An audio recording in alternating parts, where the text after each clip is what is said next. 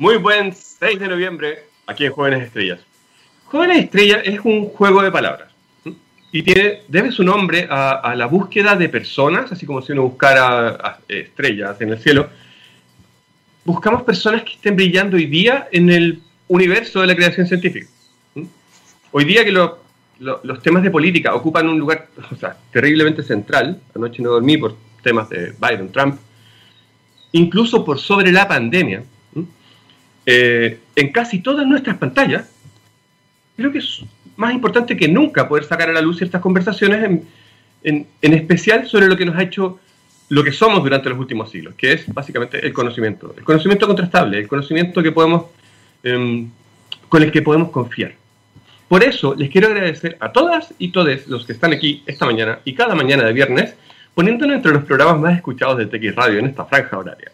Aunque viene muy de cerca el comentario, las historias y las preguntas de quienes se acercan a compartir con ustedes y conmigo en Jóvenes Estrellas son un tremendo aporte, un aporte muy valioso, brillante, gigantesco, para todo lo que, para lo que estamos construyendo como sociedad. Bueno, y ahora lo que nos toca, o sea, disfrutar la mañana de este viernes, em, en que Jóvenes Estrellas te acompaña desde txradio.com, que empieza ahora mismo. Y para eso, le quiero darle bienvenida a la doctora Carla Fartela, psicóloga y doctora en doctora en Psicología Social, por estar con nosotras y nosotros en txradio.com.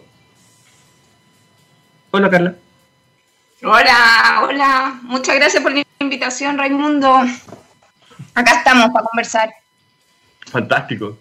Oye, no sé, yo dormí, dormí muy poco. Em, estoy súper pegado con el tema de las elecciones en Estados Unidos.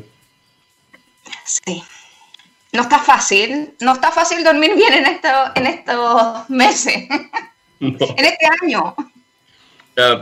totalmente.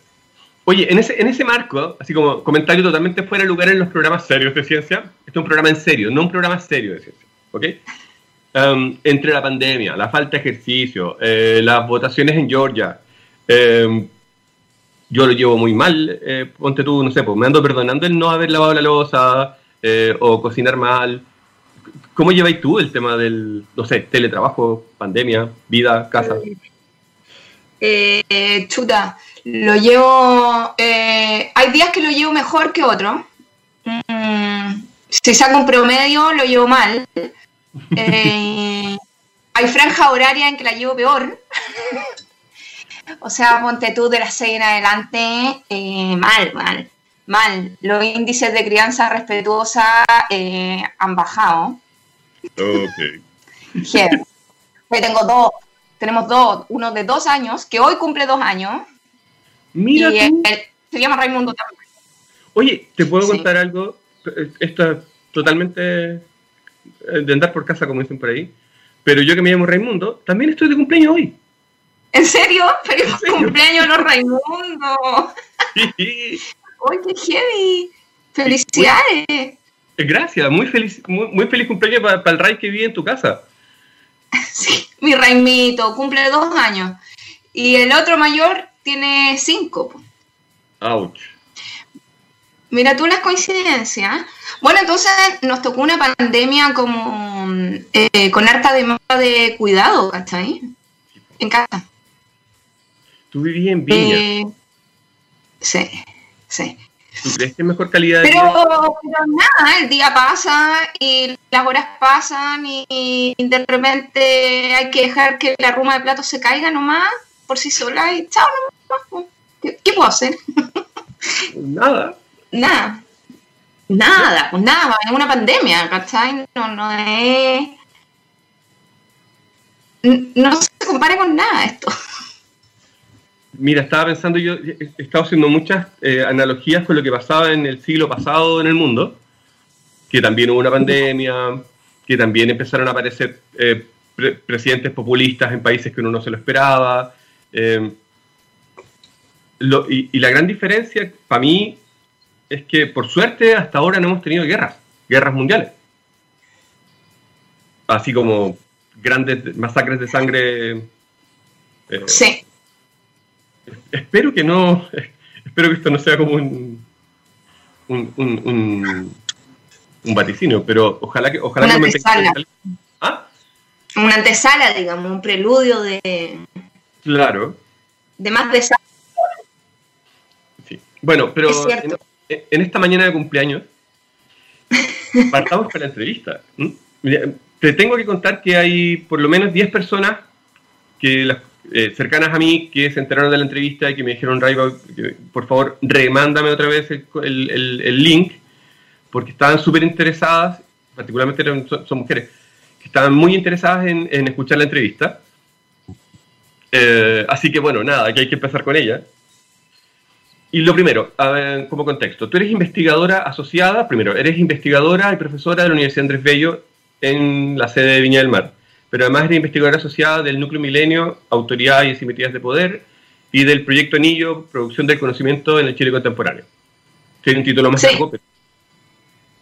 No me acuerdo que haya habido un interés por estos temas en particular en el pasado. Así como si es que se hablaba de estos temas era casi como de pucha, pero no me citen porque, porque no quiero caer mal, no quiero eh, que se crea que estoy en contra del sistema. Eh, es, hay, una percepción, hay, hay, más investigadoras e investigadores trabajando en este tema hoy, es, o, siempre ha habido y, no, y yo no estaba enterado.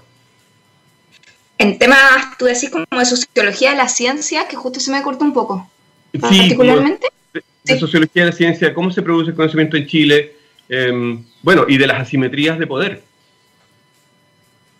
Mira, los dos temas, yo te diría que los dos temas eh, eh, han estado en la agenda eh, científica, pero así como muchos temas, pero de repente agarran onda, como agarran fama, y, y eso tiene que ver con el contexto social.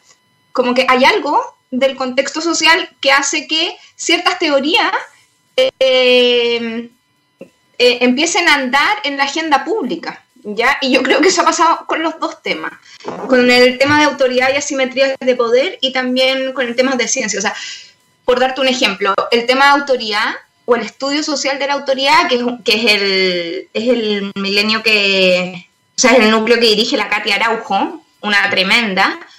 Eh, o sea, el tema de autoridad lo pone Weber, ¿ya? En la agenda. No obstante, hoy se vuelve más importante que nunca hacer esta reflexión sobre la autoridad, no sobre el autoritarismo, sino que sobre las formas legítimas de coordinarnos como sociedad.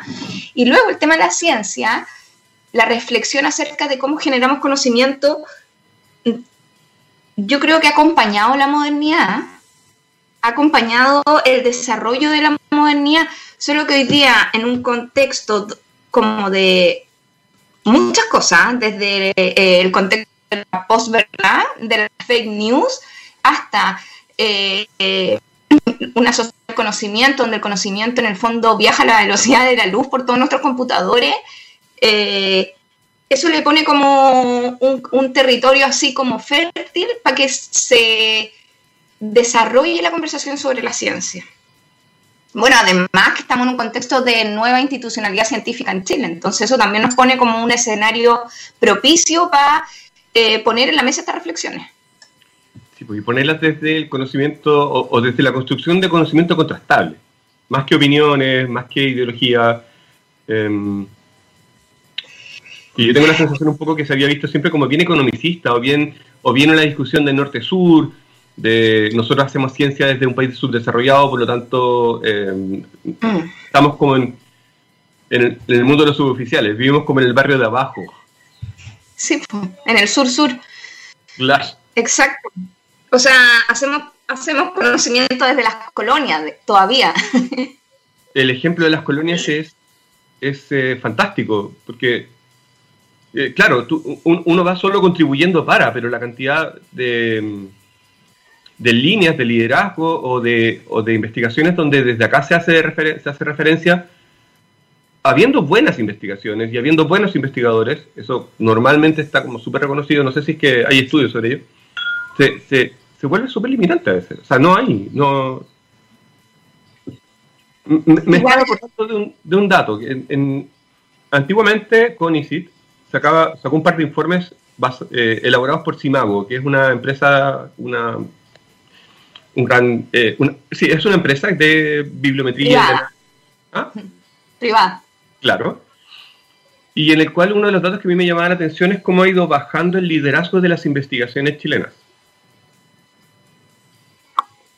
Eh, eh, sí, pues. En ese marco, preguntarte acerca de, de, lo que, de cómo se estudia el, el, la producción de conocimiento en Chile, es una pregunta válida, preguntártelo ya de entrada. Voy a dar más contexto después de lo que haces, pero eh, ¿cuál es la mirada cuando, por ejemplo, tú te ponías a trabajar en, estos temas?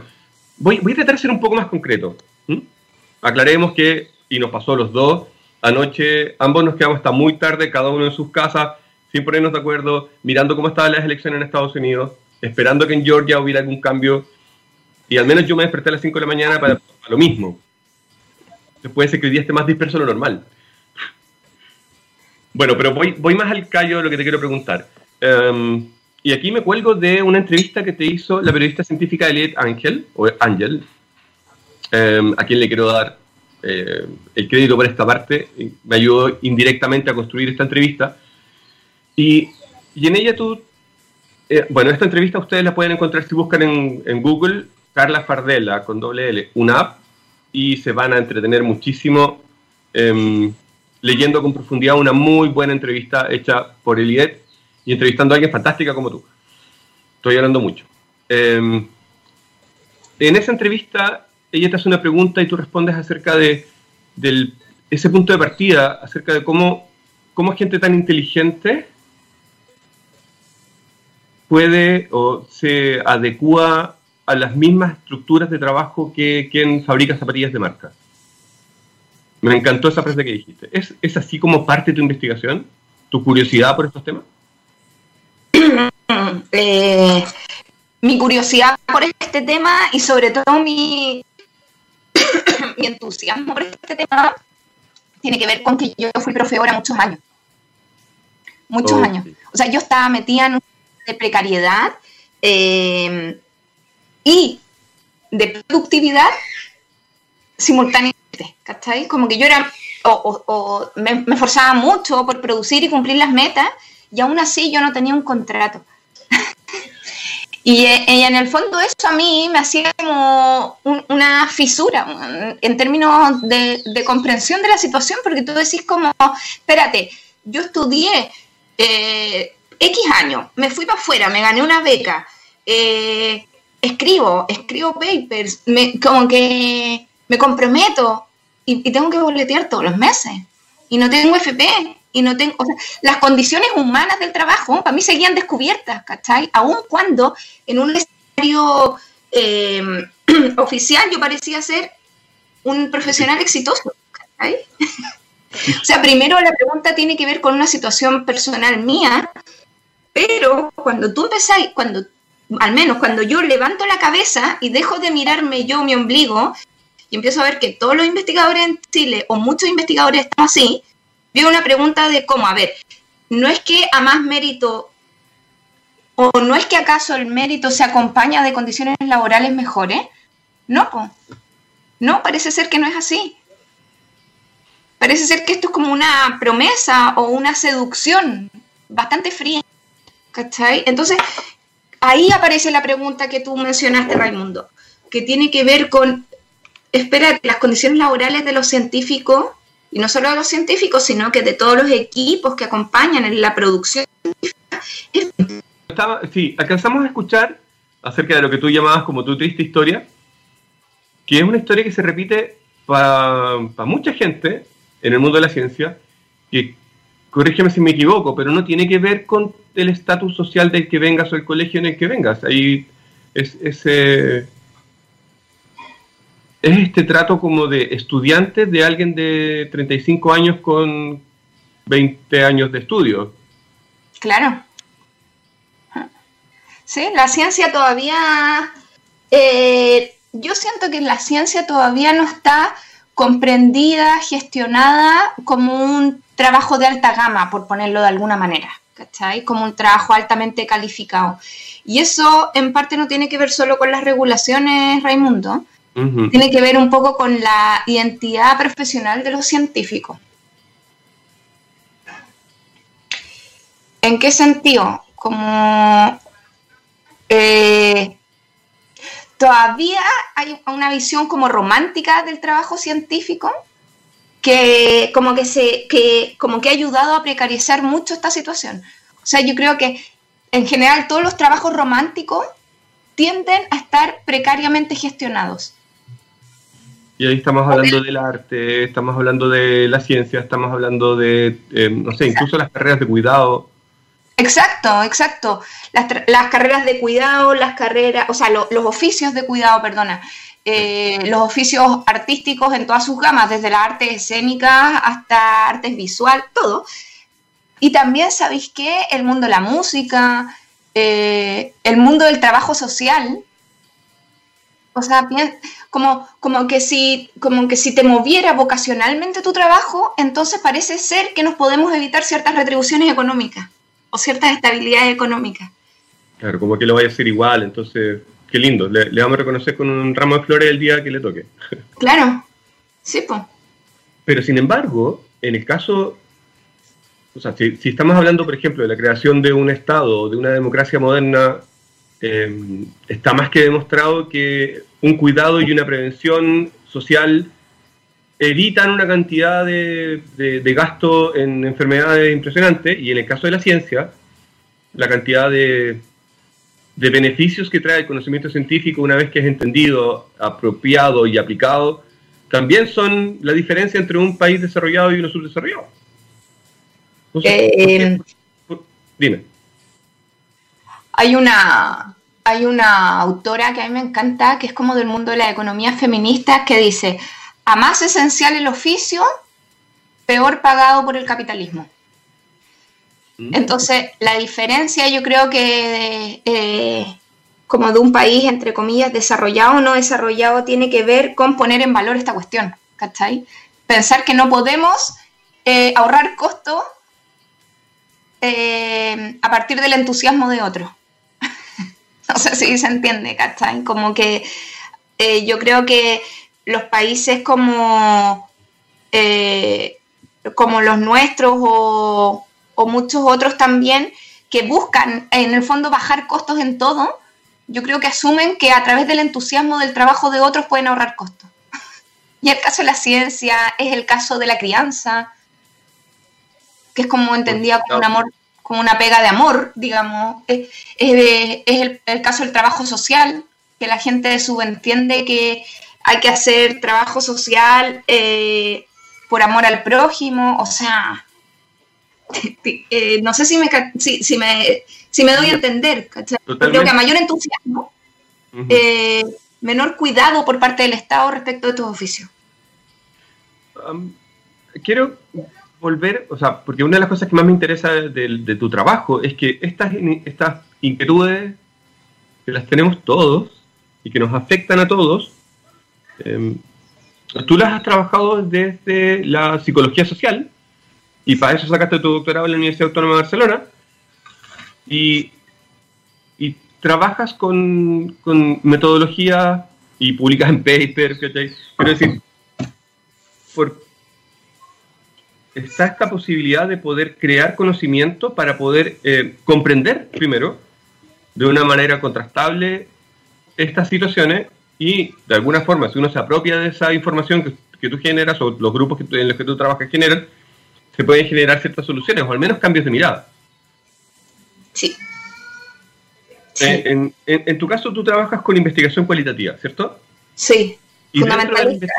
Como te decía ayer, soy... Eh, me muevo mucho en el campo cualitativo, mucho, mucho, y me agrada mucho. Y dentro de tus investigaciones, una de las cosas que más me llamó la atención es lo que llamamos la trampa de los indicadores. Eh, heavy, ¿o no? El tema de los indicadores para todo el mundo hoy día es heavy, no solo para la ciencia. Los indicadores nos han hecho una trampa, esa es mi aclaración. Eh, es que los indicadores en términos generales prometían representar la realidad para luego gestionarla de manera más fácil. El, subtítulo del indicador es como yo fragmento la realidad social y estos fragmentos me permiten armar unidades de fácil gestión. Mm, dije algo a lo mejor eh, en palabras eh, un poco enredadas, pero el indicador prometía representar para luego gestionar, ¿ya? Eso en todas las dimensiones de la vida social. Eh, ¿Qué es un indicador? Un indicador es una nota de un, aprendizaje, por ejemplo. Eso es un indicador. Un indicador es eh, la productividad, el nivel de, no sé, eh, el número de ventas para alguien que trabaja en el mundo de los seguros. Esos son indicadores. ¿Qué pasa? Que los indicadores se toman el escenario y se transforman en lo más importante del trabajo.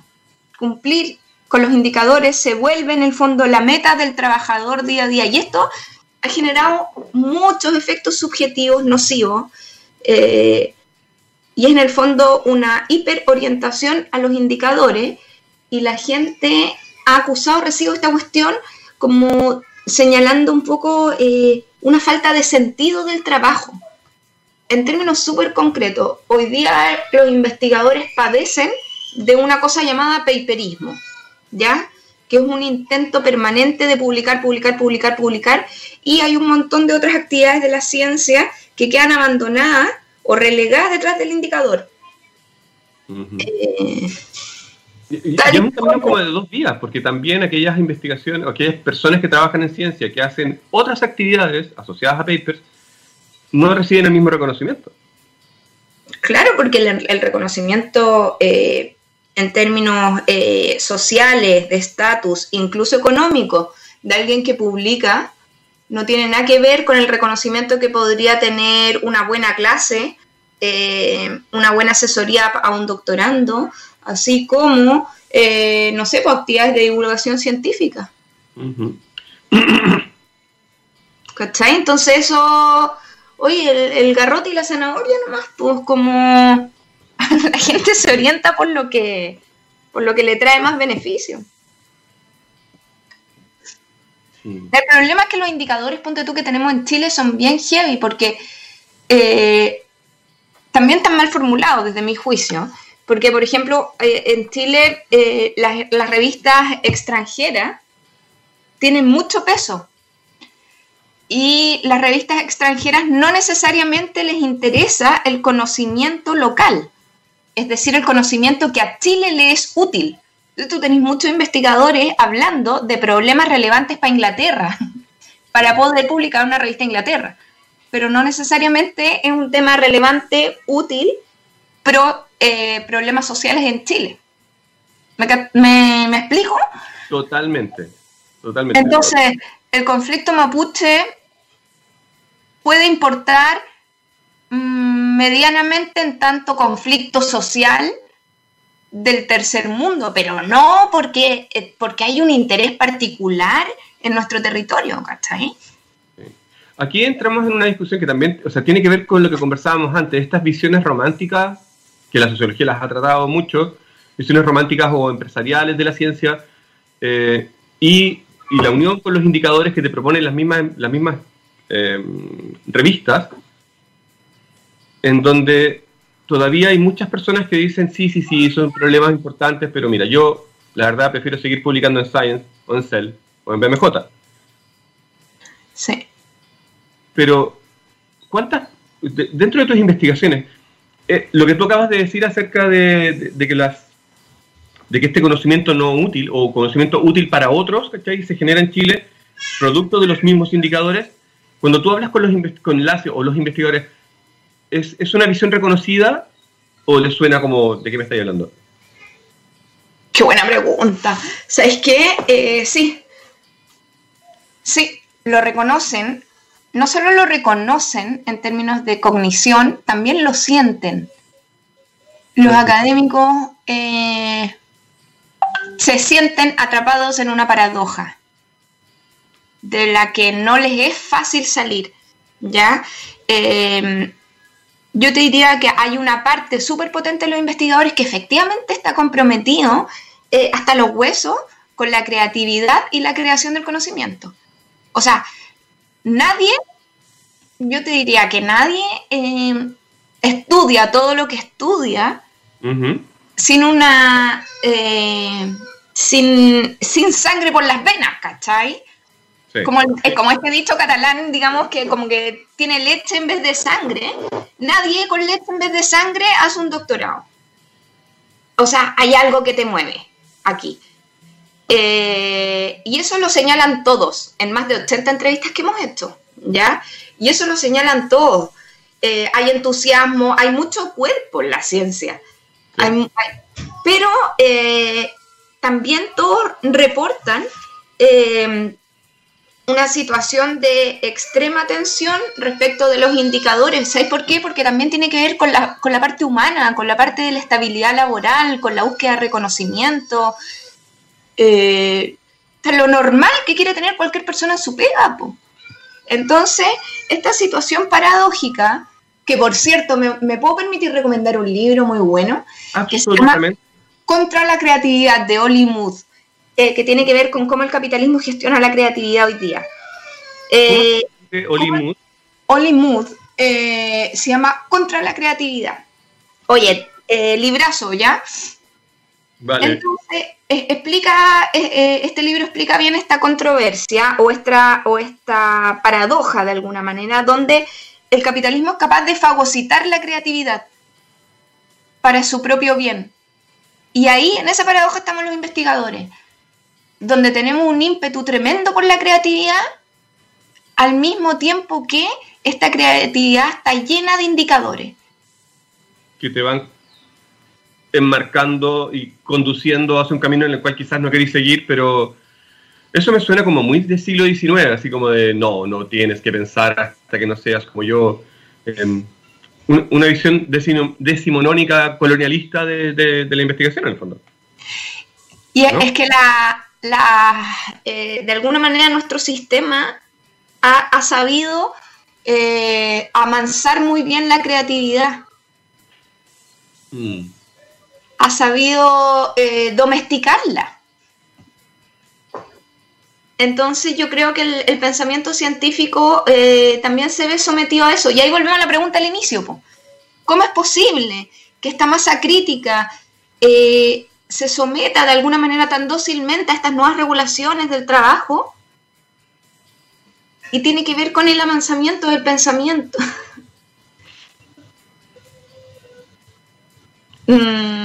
Sí, sí, es que me aparecen un par de angustias mientras hablamos, porque no, son inquietudes, son como, o inquietudes angustiosas. Ah. Si, unes em, una lógica de indicadores que para ser exitoso tenéis que tener publicar en revistas de alto impacto, Q1, y tenéis que em, seguir ciertas líneas de investigación, aunque tu línea de investigación vaya, por otro lado, pero tenéis que seguir líneas de investigación que calcen dentro de lo que se está llevando ahora, casi como la moda. Sí. Eh, me, me, angustia pensar en cuando el discurso público de muchas personas que hacen ciencia es, sí, sí, sí, te entiendo lo que me queréis decir, pero en la práctica la ciencia es libre y la ciencia es siempre curiosity driven research y, si no fuera por esa creatividad, eh, lo que estaría haciendo básicamente es vendiéndote, porque, porque en el fondo no estás siendo libre. Ahí encuentro que hay una contradicción que puede ser porque yo estoy medio outsider del, escenario, pero, pero como que no me calza a veces este, este, este, este doble discurso, quizás por la justificación de por qué estoy cumpliendo con estos, cumpliendo mansamente con estos indicadores. Eh, Sí, yo eh, voy a poner el parche enterarí y te puedo decir primero que todo que estoy equivocada. Y, segundo, eh, bueno, la posibilidad de estar equivocada es siempre lo que mueve el pensamiento, ¿ya? Eh, pero desde, desde aquí, desde mi rol como investigadora, yo creo que la contradicción o al revés, la coherencia no existe. Eh, somos, somos paradójicos, eh, contradictorios, em, vivimos en ese estado. Eh, y sabes que yo creo que decir, mira, ¿sabes qué? A ratos en mi día soy muy libre para pensar. Y a ratos me tiene muy angustiado el indicador. Y es así el sistema. Y en realidad este binomio libertad-control ¿Sabéis que incluso yo he llegado a pensar que no es útil suficiente para entender cómo se mueve hoy día el pensamiento y la vida social? Hay cosas que a la vez, que al mismo tiempo son libertad y control. Eh, me estoy pasando binomios de 200 años eh, por cualquier parte, digamos, ya lo sé. Pero ¿sabéis qué? Eh, como que yo creo que esta, esta idea de que las cosas son una o la otra es una, es una presión para pensar que no es útil, que, no sé si, ya, si es que siempre tiene rendimiento. A ver si lo entiendo, en el fondo, em, claro, yo, estoy proponiendo, o basa, como proponiendo cosas que, proponiendo cosas que parecen opuestas pero que pueden ser complementarias. Em, o claro, es, es, es, un, es, un, marco en el cual nos movemos, en el cual a veces sí, pues necesitamos tener ciertos marcos para poder avanzar desde ellos, porque si no, no sería ciencia. Oye, em, esta entrevista ha estado extraña porque tuvimos problemas al principio de conectarnos. Carla, desde ahora te propongo que, y todavía nos queda un buen pedazo de programa, pero quiero, em, quiero que tengamos esta misma conversación de nuevo, más respondiendo varias de las preguntas que se nos quedaron en el tintero, porque no vamos a alcanzar a conversarlas todas. Y quiero preguntarte, ¿estás dispuesta a venir de nuevo? Sí, sí, sí. ¿No, no está funcionando esto? Sí, está funcionando perfecto. Pero es que hay ciertos, hay, hay dos o tres temas que creo que eh, van a ser importantes de, de, profundizarlos. Em, y de aquí en adelante el programa se nos puede acabar y no quiero quedar con la sensación de que, de que o sea, esta conversación puede dar para mucho y creo que quiero que funcione mejor. ¿Entiendes? Ay, sí, obvio. Ya, fantástico. Entonces, perdona por esa pausa, pero. Y nos vamos a saltar la canción, ya que vamos ya en el último cuarto del programa. Quiero preguntarte em, nuevamente sobre lo que, lo, que planteabas al principio. Algunas de las personas, o tú has visto en estas entrevistas que la gente está más comprometida de lo que podría uno decir públicamente o, o, simplificar, ¿cachai? Con la creación de conocimiento. En, en, esa, en esa línea, la preocupación por los problemas actuales de Chile, como los que trata eh, el anillo y el, los dos grupos de investigación en los cuales tú estás, parece ser una tendencia, mm, pero que claramente por lo que estamos conversando no está dentro de, de las revistas de mayor impacto. ¿Cómo se conjuga aquello? Eh, mira, volvemos a la paradoja, ¿cachai? Como que los problemas eh, que son relevantes eh, en términos como para nuestra, en términos de vida social o en términos de país, no necesariamente son los que marcan rating en las revistas extranjeras, por ponerlo en alguna palabra más coloquial, ¿ya? Eh, y esto, ¿sabéis lo que, sabéis dónde termina, para mí, dónde desemboca este problema? En un académico eh, tensionado, que debe buscar formas eh, eh, súper exigentes para conciliar ambos mundos, para conciliar sus intereses, su vocación, para conciliar lo que él ve que la realidad social es importante y al mismo tiempo para mm, congraciar los indicadores. Ahora, dime tú si estás de acuerdo con lo que voy a decir, pero nosotros no estaríamos conversando esto si no hubiera gente como tú que está eh, haciendo de este tema también un mainstream. Eh... Quiero decir, tú no eres una persona, yo no estoy conversando en este momento con una investigadora que sea un outsider, que, que no está conectada, que no, que no, que no está conectado con las redes que hacen investigaciones, psicología social, ¿vale? Estoy conversando con alguien que está construyendo conocimiento en dos de los grupos más importantes del país. Uno de ellos es Milenio y el otro es el, un, PIA, PIA. Entonces, quiero decir, y, se da esta segunda paradoja, que es que se está investigando sobre esto. Bueno, eso es lo lindo. es que sí, pues ese, ¿cachai? Cuando yo te digo, eh, buscamos, jugamos en el fondo con la frontera del conocimiento, para obtener financiamiento y al mismo tiempo dejarnos llevar por, por, nuestro entusiasmo y eso que mueve el conocimiento, ahí en la estrategia. Si la investigación es algo muy estratégico, está lleno de tácticas para poder validar el conocimiento, la, la investigación está llena de condición social. Mm. Entonces, esto de estos discursos de la ciencia neutra no son más que una retórica para posicionar la ciencia como un discurso oficial acerca de algo. Pero yo en el fondo lo que estoy haciendo es mostrar la cocina de la ciencia. ¿Cachai? Como que eh, hay gente que se puede escandalizar, sí. Pero, oye, como que todo científico honesto reconocería que detrás del conocimiento puro y neutro hay mucha vida social, hay mucha infrapolítica y hay mucha táctica. Sí. Y además hay ciertas líneas de investigación que no te las... O sea, por mucho que se diga que la investigación es... Eh, la investigación pública en realidad, ¿eh?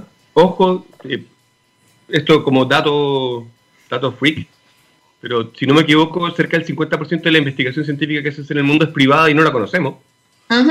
Se hace dentro de empresas y no la conoceremos jamás, sino a través de la nueva pantalla del iPhone o de algo parecido.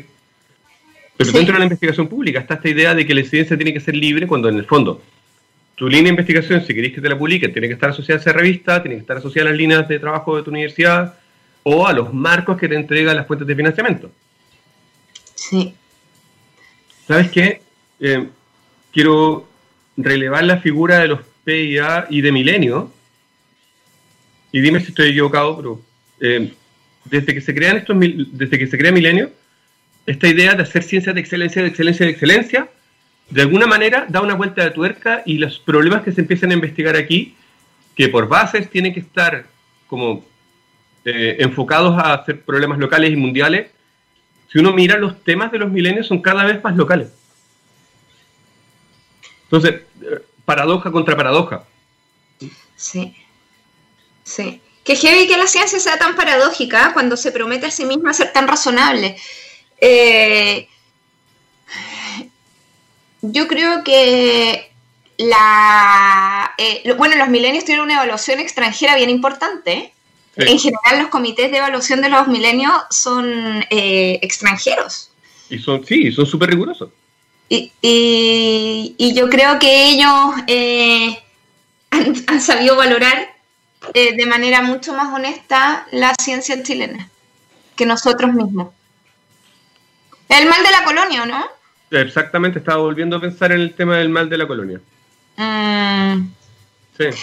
Y aquí, o sea, hay tremendos investigadores, Raimundo, en Chile, tremendos investigadores. O sea, hay gente muy pro, hay cabezas así, eh, muy divergentes. Tenemos un tremendo potencial como país, tremendo potencial.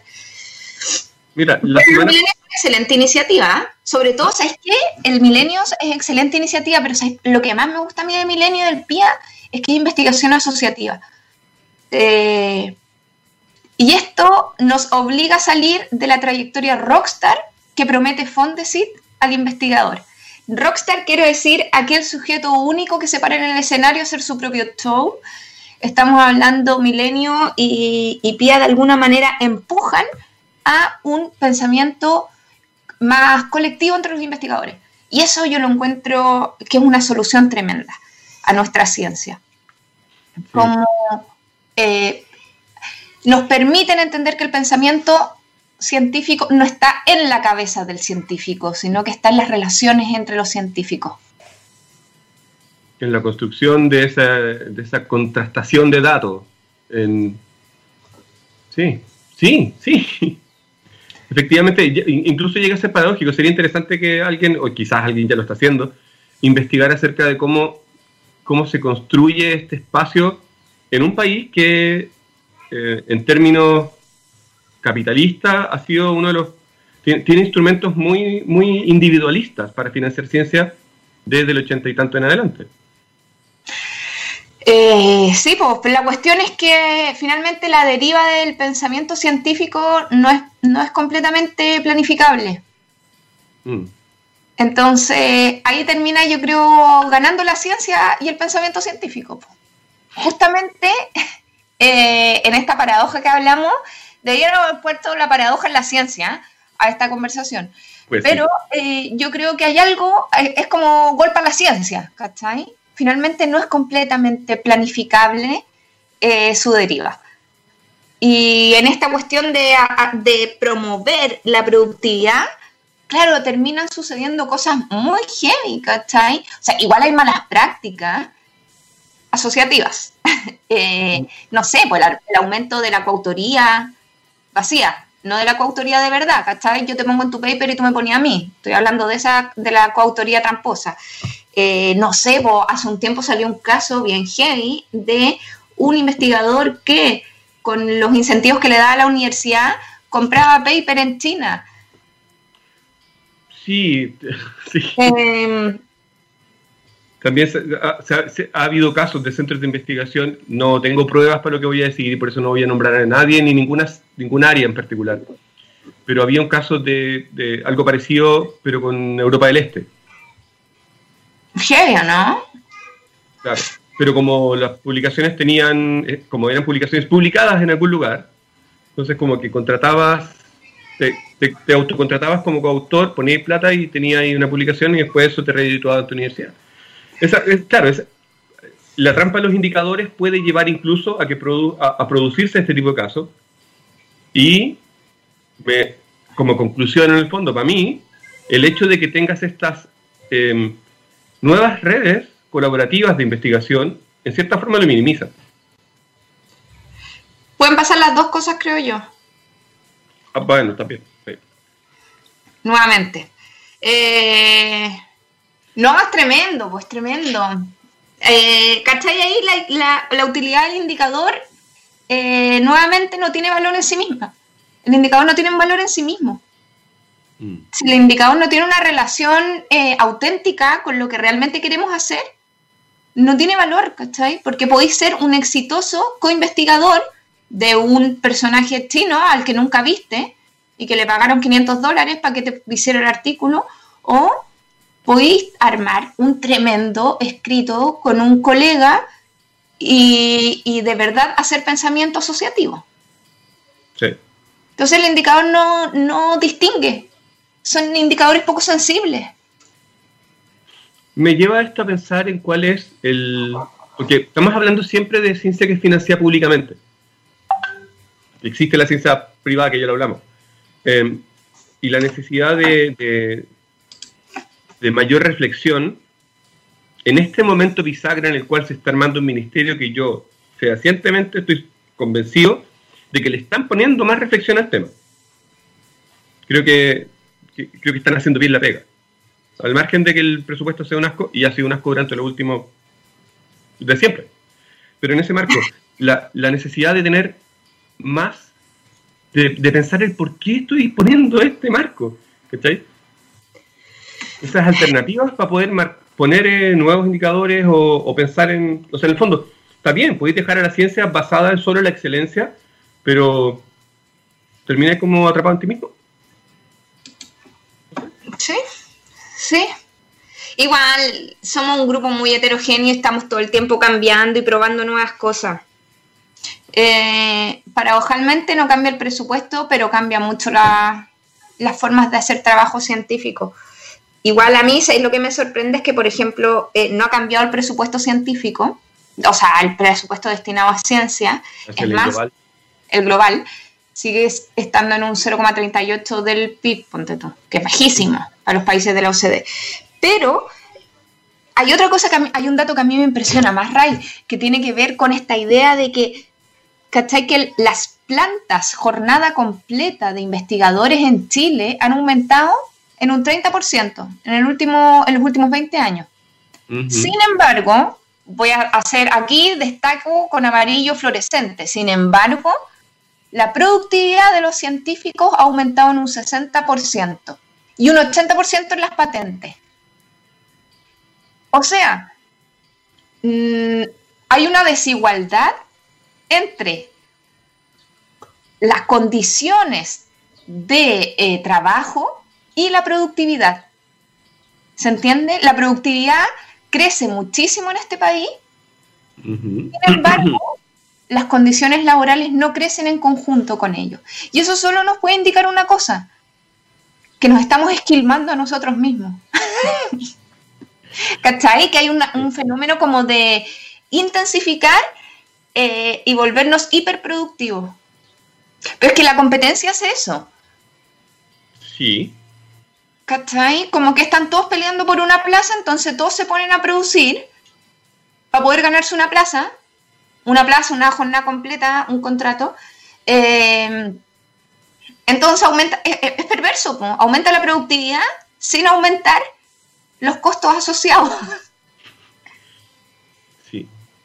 Y, sabes que me llama la atención, y, claro, este es uno de los temas que me gustaría que habláramos en el siguiente programa, no en el siguiente, porque eh, ya, tenemos una invitada, vamos a hablar sobre el mapa microbiano en Chile, em, sino en, el que tengamos de nuevo, en que el discurso público desde los grupos de, que, aparecen como de apoyo social a la ciencia o de grupos de científicas y científicos, normalmente es súper plano. No hay esta complejidad que estamos como esbozando en esta conversación.